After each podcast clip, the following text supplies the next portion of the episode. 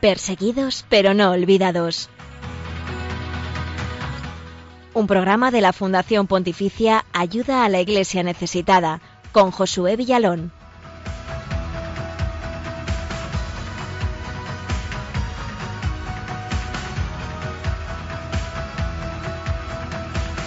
Buenos días, bienvenidos a tu cita semanal de Radio María con los cristianos pobres y perseguidos en el mundo.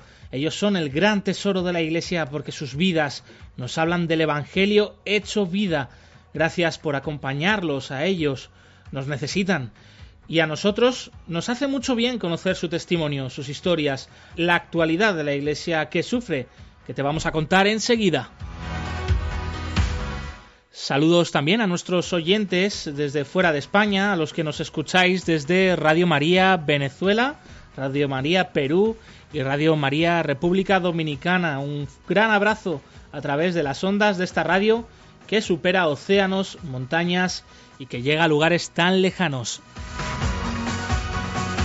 Buenos días, Blanca Tortosa, feliz jueves. Muy buenos días, Josué, y buenos días a todos nuestros oyentes. Hoy, 25 de enero, la Iglesia conmemora, entre otros, a San Juan Ji. Él fue padre de familia, campesino y catequista, que murió mártir en la Corea de finales del siglo XIX, cuando allí se desató una cruenta mm, persecución contra los cristianos.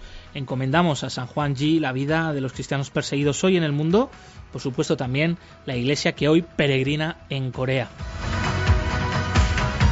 y es que hoy la situación de los cristianos eh, de esta iglesia de Corea sigue siendo muy complicada, particularmente aquellos que viven en Corea del Norte. Corea del Norte sigue siendo el país que ocupa el primer lugar en la lista mundial de la persecución. Un informe sobre la persecución de los cristianos en el mundo, editado por la ONG cristiana protestante Puertas Abiertas. Corea del Norte vuelve a ser un año más el país que más persigue a los cristianos en el mundo según este informe.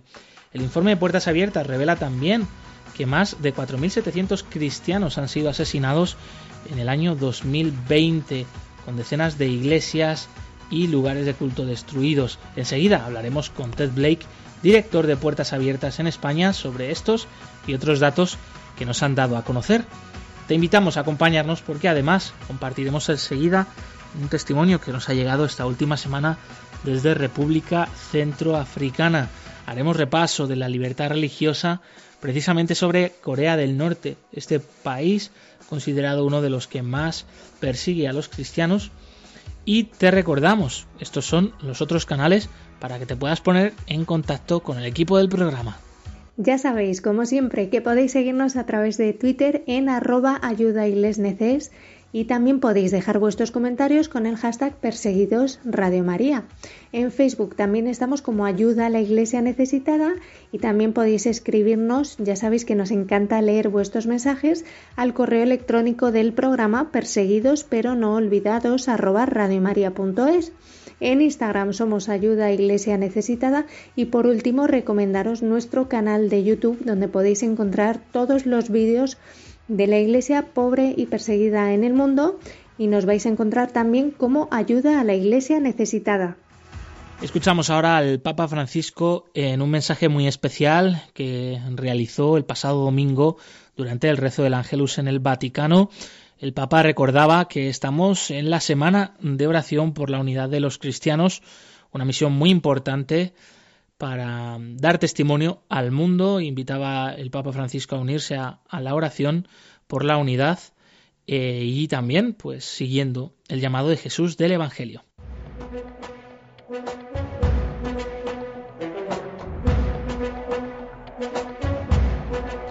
En palabras del Papa.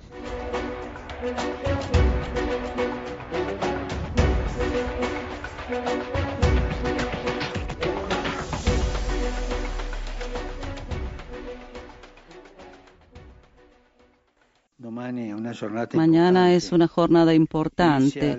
Inicia la semana de oración por la unidad de los cristianos. Este año el tema se remite al llamado de Jesús. Queden en mi amor. producirán muchos frutos. En estos días rezamos para que se cumpla el deseo de Jesús de que todos sean una sola cosa, la unidad, que es siempre superior al conflicto.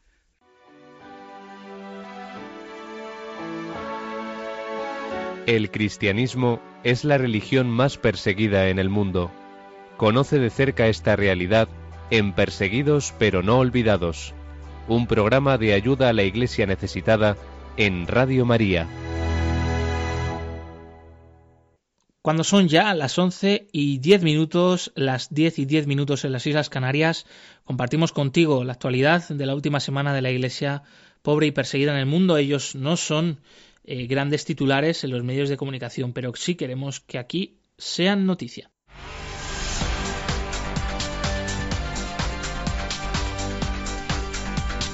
Queremos que sea noticia.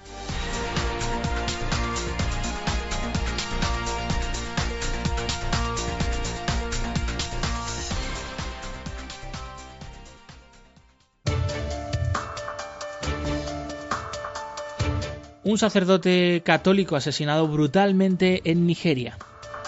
Se trata del padre John Bakan, párroco de la iglesia de San Antonio de Gulu en el centro norte de Nigeria. Fue secuestrado junto a su hermano cuando regresaban de visitar a su madre. Los secuestradores habían pedido un rescate por él, pero antes de poder negociar su liberación fue hallado sin vida en una carretera. La diócesis de Mina, a la que pertenecía el padre Bacán, ha lamentado profundamente su muerte y denuncia el aumento de secuestros en la zona, pidiendo al gobierno que busque una solución efectiva. El pasado mes de diciembre fue secuestrado el obispo auxiliar de la diócesis de Uerri, finalmente puesto en libertad días más tarde totalmente destruida la misión católica de Nangololo en el norte de Mozambique por insurgentes yihadistas. Así es, atacada y ocupada por terroristas desde el pasado octubre, los misioneros de la Salet que se ocupaban de este lugar han podido por fin regresar recientemente para constatar que todo está destruido e incendiado. El padre Edgar Silva ha informado a la agencia Fides. Todo está destruido, la casa donde vivíamos ha quedado reducida a cenizas, así como la iglesia, la sede parroquial, la radio comunitaria y la casa de las monjas. El misionero denuncia la violencia también contra las personas que no pudieron huir y que han sido asesinadas. Esta es la realidad desde hace meses en la región de Cabo Delgado y que está afectando enormemente a la diócesis de Pemba instalan una estatua de la Virgen en la iglesia de Alta Gira de Caracos que fue profanada por el Estado Islámico. Si la torre de la iglesia dedicada a la Virgen María Alta Gira, toda pura, luce una nueva imagen mariana. Este templo y santuario, el más importante del pueblo de Caracos, que fue totalmente destruido por los yihadistas del autodenominado Estado Islámico en su avance en el norte de Irak y lo usaron como campo de tiro. La colocación de la imagen adquiere ahora una fuerte connotación simbólica como signo del renacimiento de esta localidad iraquí que antes de la invasión de Daesh era el pueblo cristiano más grande de Irak con 50.000 habitantes. Este lugar será uno de los que visite el Papa Francisco en su viaje de marzo a Irak. Continúa la crisis política, social y económica en Líbano. El patriarca católico maronita hace un llamamiento a separar la política y la religión.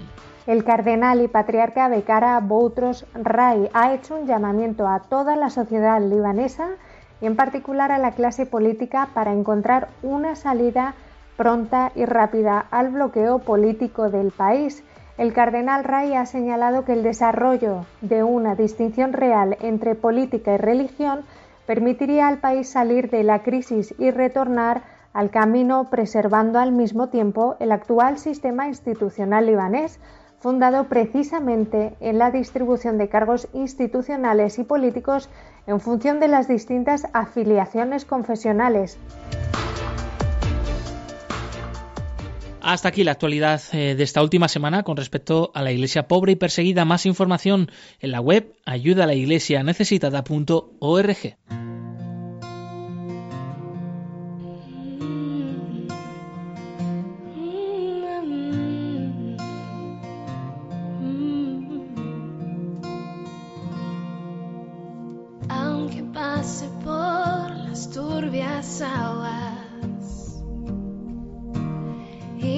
siento débil o en soledad. A tu lado yo tengo confianza. Tu firmeza me acompañará.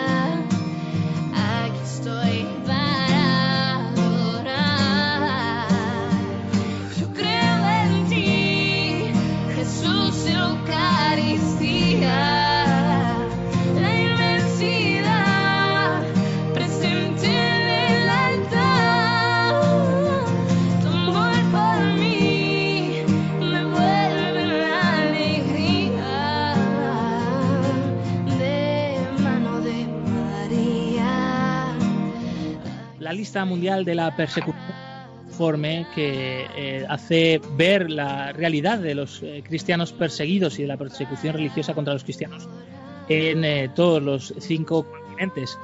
Y esta lista, este informe, lo redacta la organización Puertas Abiertas.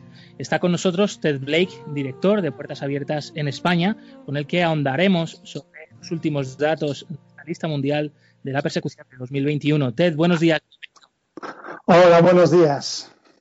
En primer lugar, Ted, al eh, echar un vistazo a las conclusiones y los principales datos de vuestro informe, llama la atención cómo este último año 2020, a pesar de una pandemia mundial que ha tenido paralizado a todo el mundo, eh, a pesar, bueno, pues eh, de, de, esta situación extraordinaria en la cual pues se ha tratado de buscar eh, pues eh, el bienestar ¿no? de las personas, de, este, de, que este virus no se propagase, de evitar otros males. Sin embargo, la persecución religiosa, y especialmente contra los cristianos, no ha parado, sino que ha seguido adelante y precisamente el COVID-19 en algunos casos ha incluso sido servido de coartada para todavía cerrar más el cerco contra la libertad religiosa y en este caso contra la fe cristiana en el mundo.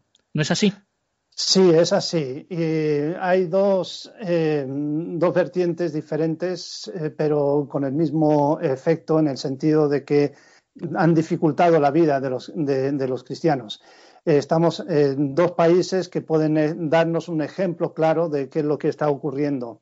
En, en, principio, en India, la mayoría de los cristianos también vienen de una situación de pobreza por lo tanto, sus puestos de trabajo son los primeros que se pierden cuando se entra en una situación de confinamiento.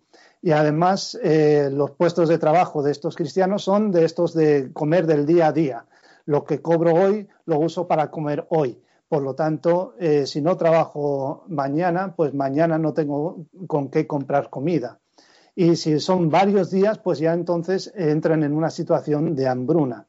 Y eh, los, cristianos han entrado en esta situación y luego ha habido, eh, para atender las necesidades de los cristianos, o bueno, de, los ciudadanos de India, eh, se ha hecho un reparto de alimentos para las personas más necesitadas. Ahora, los cristianos se han presentado a ese reparto de alimentos y en un 80% de los casos de los cristianos, eh, cuando llegan a, recibir o a pedir sus alimentos, les dicen que tú por ser cristiano no vas a recibir nada. Y esto es uno de los ejemplos de lo que está ocurriendo eh, a día de hoy en países como India, pero está afectando a otros países también. Esa discriminación por el hecho de una fe en concreto. Hmm. Luego, eh, por el otro lado, eh, en Nigeria vemos otra situación diferente y es el confinamiento ha obligado a los cristianos a estar en sus casas, pero los grupos islamistas violentos no respetan el confinamiento y aprovechan que los cristianos están confinados en sus casas para atacar sus poblaciones y luego eh, asesinar a algunos y secuestrar a otros. Y de esa manera pues también crear el terror en, las, poblaciones, en las aldeas rurales del norte de Nigeria o en la zona, la franja central de Nigeria, y así crear eh, desplazamiento interno de los cristianos y también esa situación de, terror y de, incertidumbre para ellos. Tremendo todo lo que nos estás contando, Ted. Eh, hemos visto que también eh, en esta lista mundial de la persecución hacéis un ranking ¿no? de los primeros 50 países eh, digamos, ¿no? Donde los cristianos son más amenazados y perseguidos. En el top ten eh, siguen estando, pues, países habituales, algunos casi que no se han movido, podemos decir, ¿no? De un año a otro, como Corea del Norte, Afganistán, Somalia, eh, Siria, pero de el resto de países hay alguna novedad y por qué se ha producido cambio al subir o bajar dentro de esta lista. Si puedes comentar un par de aspectos. Sí, Corea del Norte lleva 20 años liderando la lista mundial de la persecución. Eh, Afganistán se está acercando mucho al mismo índice de persecución que Corea del Norte y están allí los dos países eh, liderando la lista. Eh, hay una buena noticia y yo quiero recalcar esta buena noticia y es que Sudán ha salido de los diez primeros. Eh, está en la posición 13, quiere decir que no se ha eliminado la persecución por completo, pero ha habido una mejora sustancial y esto es que ha, habido un cambio de gobierno y se han cambiado los estatutos del país y ahora se declara que hay libertad religiosa en Sudán. Y también se ha abolido eh, la pena de muerte para los que eh, apostatan de la fe musulmana. Por lo tanto, eh, estos son mejoras impresionantes en el país de Sudán y por eso ha bajado de la posición 7 a la posición 13, que es eh, realmente una mejora sustancial. Y sigue en esa posición porque cambiar los estatutos de un país es más fácil que cambiar la mentalidad de una sociedad. Y vamos a ver que hay un trabajo de años que se va a tener que desarrollar para ir cambiando la estructura social del país, para que se vaya eh, dando espacio a esa libertad religiosa. Y luego, eh, la segunda noticia más importante en los diez primeros es la entrada de Nigeria en el, top ten, en la posición nueve. Y esto viene a raíz de lo que hablé antes, de que eh, los violentos están aprovechando el confinamiento para asesinar a los cristianos. Mm. Claro, eh, situaciones que a veces eh, no nos podemos llegar a imaginar, pero esa es la precariedad también de la vida en tantos otros países. La pena más grande es como que se aproveche esta situación pues de penuria por la pandemia, pues para todavía hacer más daño y también que se utilice ¿no? la religión en muchos casos pues para imponer ¿no? una visión o eh, conseguir el poder, eh, etcétera, ¿no? Como ocurre en, Nigeria, en otros países. Eh, Ted, cifras también escalofriantes que desgraciadamente pues año a año se van repitiendo. Una de ellas es el número de cristianos asesinados que eh, con yo creo que pues muy buen rigor eh, y unos datos muy muy aceptables aunque obviamente será la punta del iceberg uh, dais uh, la cifra de más de 4.700 cristianos que han muerto por su fe en el último año también más de 4.000 iglesias eh, templos lugares de oración de estos hermanos nuestros en la fe destruidos por esta persecución. Eh, ¿qué, podemos responder ante esta realidad que, nos ofrecen estos datos de vuestra lista mundial de la persecución? Pues eh, hay varias cosas que eh, podría decir y a ver si puedo ah, decirlas todas. Em, para empezar, el, hecho de que haya más de 4.700 personas que han perdido su vida por el mero hecho de ser cristianos es una tragedia. Eh, eh, si esta misma cifra de muertes hubiera ocurrido en un país europeo, esto sería eh, una noticia de, primera plana y estaríamos escuchando esto continuamente durante varias semanas. Sin embargo, como ocurre a cristianos y además en lugares que no son de, primera importancia para los países occidentales, pues son cosas que pasan prácticamente desapercibidas y si sale la noticia, sale como una noticia de pasada. Por lo tanto, eh, el hecho de que haya más de 4.700 personas que han perdido su fe por la, eh, o sea, han perdido su vida por causa de su fe, es una tragedia. Y eh, lo que también es importante saber es que estas cifras son el mínimo de lo que realmente ha ocurrido. no podemos publicar datos que no podemos verificar. Por eso publicamos cifras conservadoras para que eh, son conservadoras porque son los datos que podemos verificar y cuando no podemos verificar exactamente cuántos han ocurrido, pues ponemos una cifra muy conservadora. Eh, en el caso de un país podría ser que habría 90 muertes y hemos puesto la cifra de 10. Y, entonces esto eh, indica que sabemos que ha habido una serie de muertes, pero no podemos decir exactamente cuántas son por lo tanto ponemos esto. El 91%, 91 de los que han perdido la vida eh, por su fe en este año ha ocurrido en África. En cambio, en Asia eh, es el lugar donde más iglesias, donde más lugares de culto han sido destruidos. Y el país que más ha llevado a cabo esto es China. Y una de las cosas que ha ocurrido es que a lo largo de los últimos años China ha estado practicando una política de apertura hacia el cristianismo. Y también, pues, eh, no es que dieran permiso para edificar lugares de culto, pero sí eh, eh, miraron para otro lado mientras los cristianos estaban edificando estos lugares de culto. Y de repente, en los últimos dos años, ha habido un cambio de política y ahora esos lugares de culto que no tienen permiso de obras los están derribando. Y en otros lugares, como tienen una política de cambiar los símbolos cristianos por los símbolos del Partido Comunista, pues están, si no están derribando la iglesia, derriban la cruz que identifica a la iglesia como tal.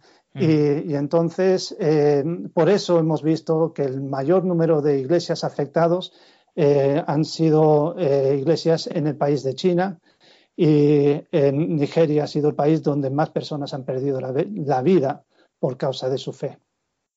Vemos distintos niveles, podríamos decir, también de persecución, ¿no? Y estrategias, eh, en el fondo, pues para discriminar, ¿no? y, en detrimento de la libertad religiosa, que es un derecho fundamental eh, y que afecta, por supuesto, a la dignidad ¿no? del ser humano, eh, TED, mm, año a año editáis este informe que es eh, ya una referencia para aquellos interesados en la libertad religiosa y cómo afecta en concreto a la fe cristiana. Otros informes similares ¿no? de, otras instituciones o incluso de, gobiernos de algunos países eh, señalan eh, entre todos esta tendencia de que el grupo cristiano más perseguido, el grupo religioso, perdón, más perseguido en el mundo eh, son y siguen siendo los cristianos. ¿Por qué creéis desde Puertas Abiertas que esto es así? la, realidad es que mm, no hay un estudio tan exhaustivo de la situación de la persecución de, otra religión. Por lo tanto, no podemos verificar a ciencia cierta que el cristianismo sea el más perseguido, aunque hay buenos indicadores de que sí sea así. ¿Y eh, por qué es así? Em, creo que una de las cosas es eh, el hecho de que el, cristianismo es una fe que habla de un Dios todopoderoso, un Dios que tiene una autoridad por encima de cualquier otra autoridad. Y cuando em, en un país hay un conflicto de que si el gobierno es la autoridad final o si hay otra autoridad superior a la autoridad del gobierno, eh, los que siguen esa autoridad superior a la del gobierno pues sufren ese tipo de opresión.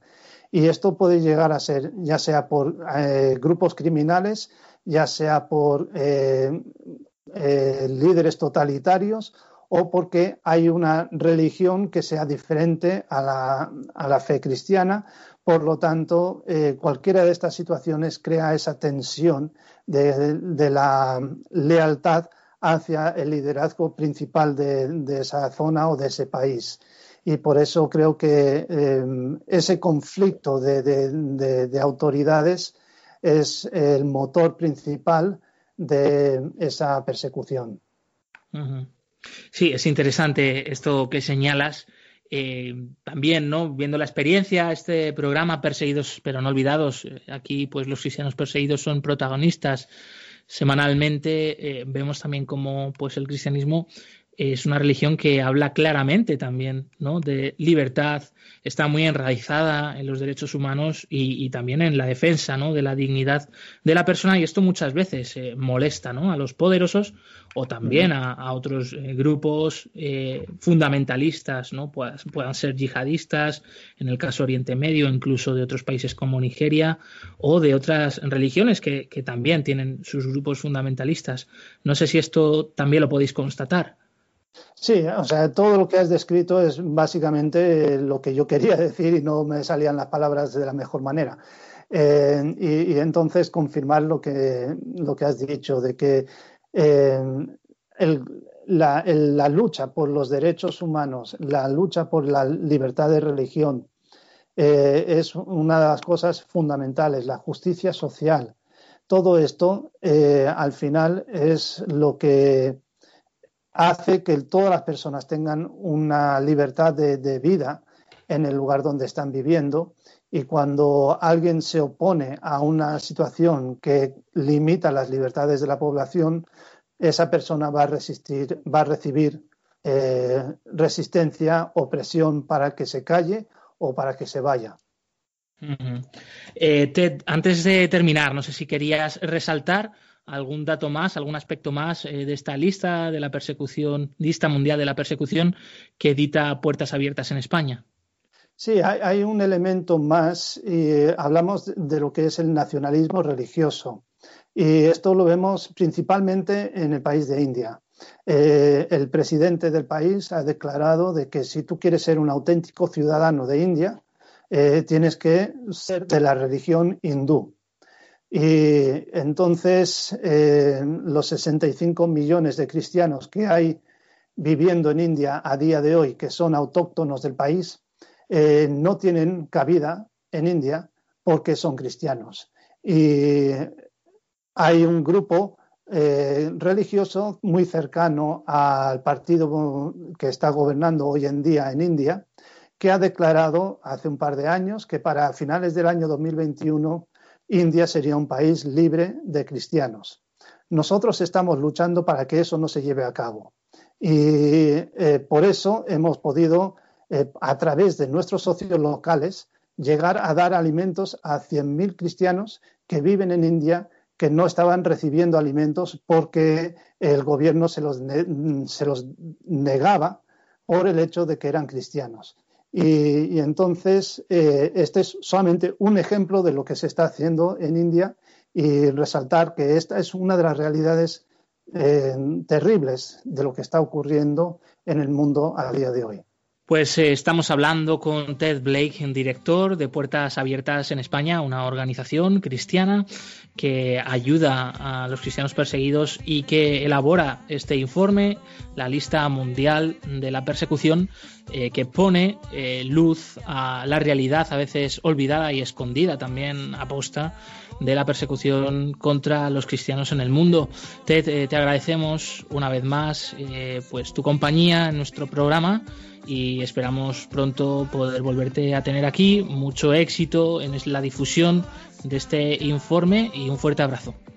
Pues muchísimas gracias por tener esta oportunidad de hablar de la situación de los cristianos y también pues por ese apoyo que recibimos de, de parte vuestra.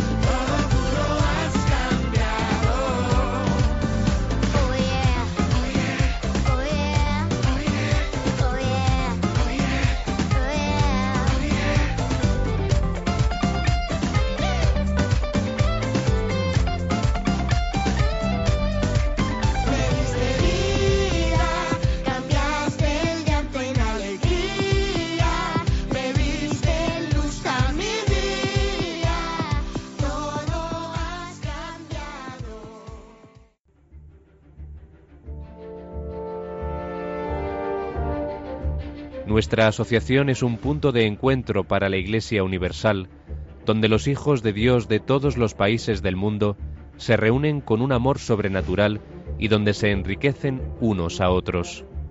Padre Berenfried van Straten, fundador de Ayuda a la Iglesia Necesitada.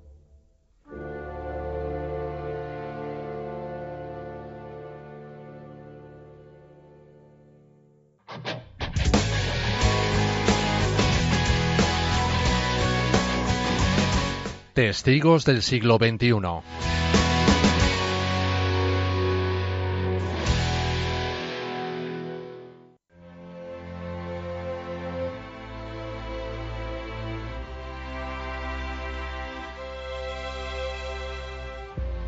El 20 de diciembre de 2020, los carmelitas de la República Centroafricana se habían propuesto inaugurar un año jubilar para conmemorar el 50 aniversario de sus misiones en la República Centroafricana. Sin embargo, los disturbios que se produjeron en relación con las elecciones hicieron imposible esta celebración.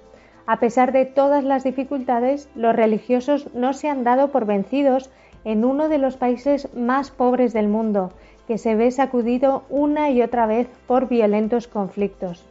Iba a ser una gran celebración de gratitud y alegría. El 20 de diciembre se había previsto inaugurar en Bozón la misión carmelita más antigua de la República Centroafricana, el cincuentenario de la presencia de la orden en este país situado en el corazón de África. Las carmelitas de todas las misiones y muchos fieles se habían propuesto reunirse para dar gracias a Dios por estos 50 años y pedir su bendición para el futuro. Pero de repente, en la mañana del 18 de diciembre, una noticia inquietante se extendió como un reguero de pólvora. Durante la noche, un grupo de rebeldes armados había invadido la ciudad con camiones y motocicletas. Saquearon la sede de una organización caritativa y derribaron la puerta de la comisaría. Se oyeron disparos en las calles. Otros rebeldes bloquearon la arteria principal del país. El terror se extendió por cada rincón. Pero gracias a Dios los niños del orfanato local encontraron refugio en la iglesia. Los invitados a las festividades que ya se habían puesto en camino tuvieron que regresar a sus lugares de origen. Esto supuso una especial decepción para los dos jóvenes religiosos que iban a hacer sus solemnes votos perpetuos en este gran día. La celebración, que en un principio se pensó en cancelar y posponer, finalmente pudo tener lugar en el monasterio carmelita de la capital, en Bangui, con la presencia de un reducido número de personas.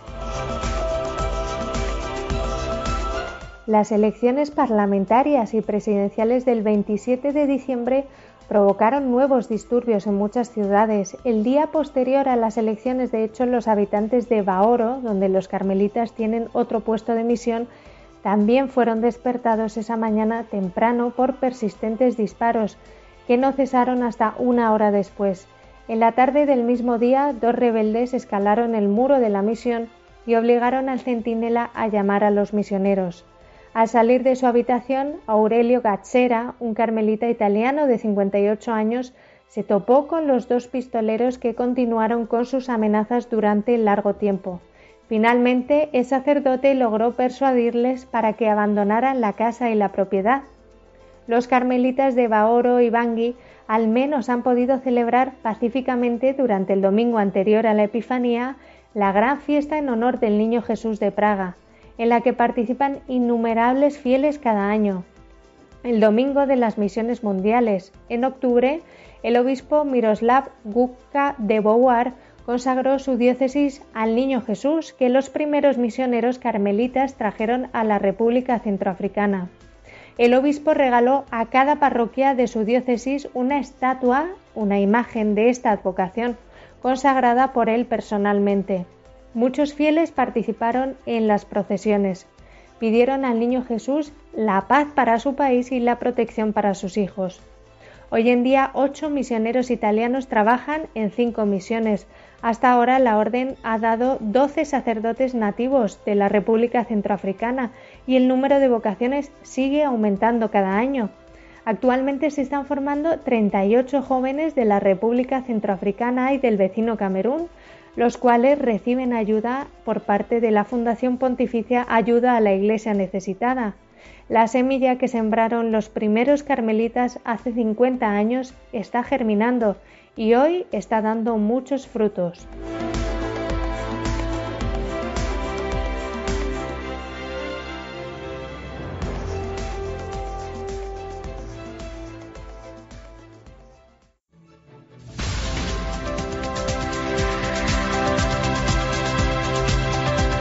Libertad religiosa en el mundo.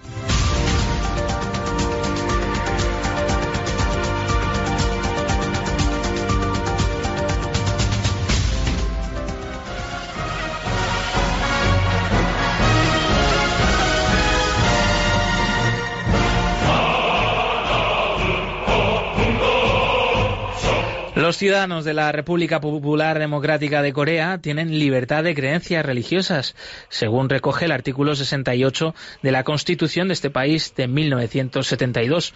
Este derecho, dice, se garantiza con la aprobación de la construcción de edificios religiosos y la celebración de ceremonias religiosas. No obstante, nadie puede valerse de la religión como pretexto para introducir fuerzas extranjeras o perturbar al Estado y al orden social. Al mismo tiempo, el artículo 3 de la Carta Magna de Corea del Norte establece que la República Popular Democrática de Corea se guía en sus actividades por la idea Juche, concepto del mundo centrado en el pueblo, una ideología revolucionaria para alcanzar la independencia de las masas populares. Juche es una idea de inmortalidad concebida por el líder fundador del país, Kim Il-jung. El preámbulo de la Constitución norcoreana proclama el lugar de Kim Il-jung en la nación, afirmando que que el gran líder camarada Kim Il-jung es el sol de la nación y la estrella polar de la reunificación de la patria. En la práctica se considera a los líderes que han ido sucediendo en el poder de Corea del Norte como auténticos dioses a los que se rinde tributo.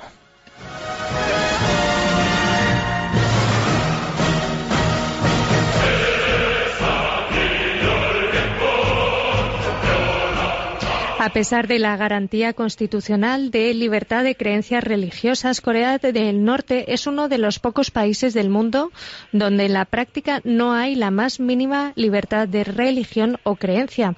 Los cristianos tienen prohibido practicar su religión y son perseguidos por ello, a no ser que lo hagan en las pocas iglesias organizadas y controladas por el Estado.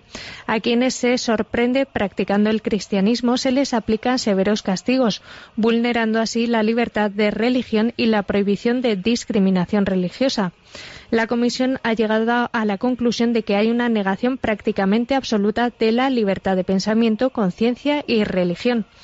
En diciembre de 2017, el Comité de Crímenes de Guerra de la International Bar Association publicó un estudio sobre crímenes contra la humanidad en los campos de prisioneros políticos de Corea del Norte y en él señalaba que los cristianos son muy perseguidos y sufren un trato especialmente duro en los campos de prisioneros, donde los torturan y matan a causa de su adscripción religiosa.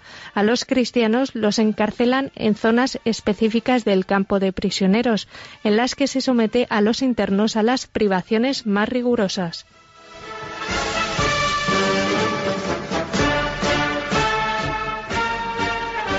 Aunque algunas organizaciones humanitarias cristianas han conseguido trabajar en Corea del Norte y la Universidad de Ciencias y Tecnología de Pyongyang, de carácter confesional, está muy estrechamente controladas, no obstante.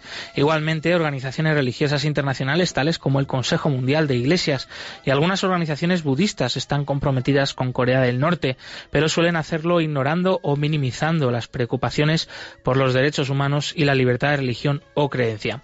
Corea del Norte sigue siendo uno de los peores países del mundo para la libertad religiosa. Es uno de los pocos países en los que hay una negación prácticamente absoluta de este derecho humano básico, así como una violación sistemática de todas las libertades establecidas en la Declaración Universal de los Derechos Humanos. A menos que se produzca un cambio total en el país, las perspectivas de futuro para la libertad de religión siguen siendo desfavorables.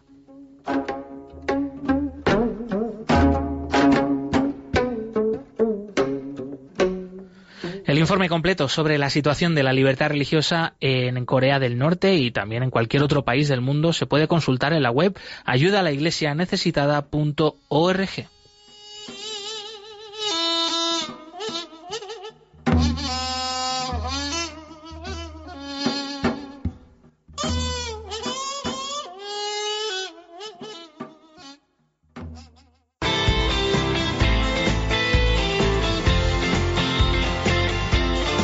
Al Señor todos los pueblos.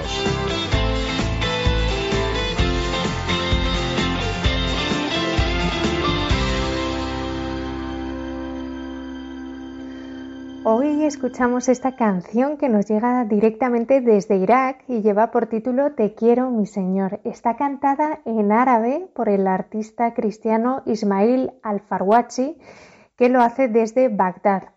Y es que, como sabemos, la población cristiana ha disminuido en Irak en torno a un 80% en el transcurso de una sola generación. Y de hecho, se calcula que actualmente quedan, atención, menos de 150.000 cristianos.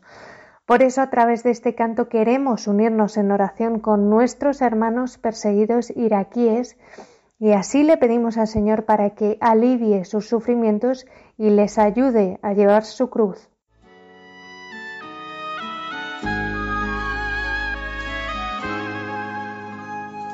أحبك يا ربي إليك أرفع صوتي أملي فيك عظيم لحياتي أو لموتي أحبك يا ربي إليك أرفع صوتي أملي فيك عظيم لحياتي أو لموتي أنا ما بين يديك أستودع روحي أستودع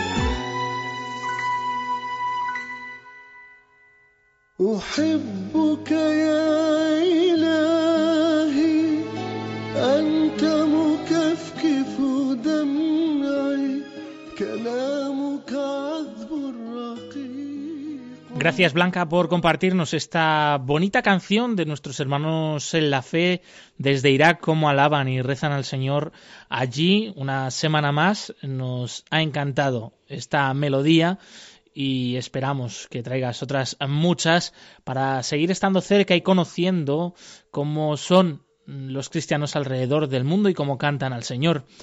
Y mm, se nos acaba el tiempo, tenemos que despedir nuestro programa de hoy agradeciendo una vez más vuestra compañía, la de tantos oyentes de Radio María, no solo en España, sino también de otras partes del mundo. Te recordamos que seguimos en contacto a través de los canales mm, con el equipo del programa en el correo electrónico perseguidos pero no olvidados arroba radiomaria.es. Blanca Tortosa, muchas gracias una semana más. Pues ha sido un privilegio, como siempre, un programa precioso y si Dios quiere nos volvemos a escuchar la semana que viene. Muchísimas gracias. Pueden volver a escuchar este programa completo en el podcast de Radio María en la web de Radio María o también en la web de Ayuda a la Iglesia Necesitada. Nosotros nos volvemos a escuchar la semana que viene, el próximo jueves 28 de enero, aquí a la misma hora, a las 11 de la mañana. No se olviden de rezar por los cristianos perseguidos. Continúa la programación de Radio María con el rezo del Ángelus. Nosotros lo dejamos aquí, movidos por el amor de Cristo, al servicio de la Iglesia que sufre. Un fuerte abrazo y hasta pronto. Perseguidos pero no olvidados. Un programa de la Fundación Pontificia Ayuda a la Iglesia Necesitada con Josué Villalón.